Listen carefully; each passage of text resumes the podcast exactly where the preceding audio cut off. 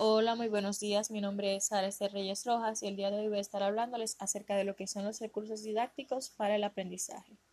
¿Qué son los recursos didácticos? Bueno, los recursos didácticos son cualquier material que permita a los docentes explicarse mejor y que permitan que también podamos transmitir con una mayor claridad los conocimientos a nuestros alumnos. Estos pueden ser libros, gráficos, imágenes, videos, cualquier cosa que pueda ayudar a que los niños puedan comprender la idea del aprendizaje. Esto significa que los recursos didácticos pueden ayudar a los docentes a llevar a cabo su labor como docente. Voy a estar hablándoles también acerca de la función de los recursos. Estos ayudan a ejercitar las habilidades de los estudiantes, así como también a desarrollarlas y de igual manera despiertan la motivación y crean un interés por el contenido a estudiar, así como también tienen la función de ayudar a sintetizar el tema y reforzar cada uno de los puntos claves que estos puedan hacer que favorezcan el desarrollo del proceso de enseñanza y aprendizaje, así como también estos nos brindan apoyo a la hora de tener una presentación de los contenidos también dentro de la función de los recursos nos sirven como mediadores en el encuentro del estudiante con la realidad, ya que estos permiten afianzar el aprendizaje de los estudiantes.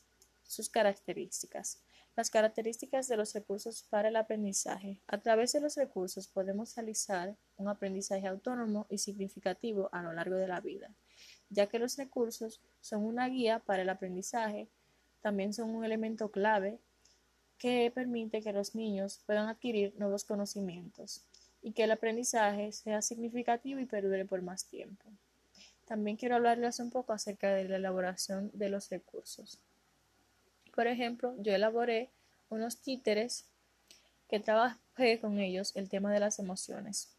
En esta actividad trae consigo muchísima variedad, ya que a través de ella podemos utilizar diferentes actividades es decir, a través de ella podemos ayudar a los niños a que conozcan acerca de las emociones. También podemos ayudar a los niños a hacer manualidades, pinturas.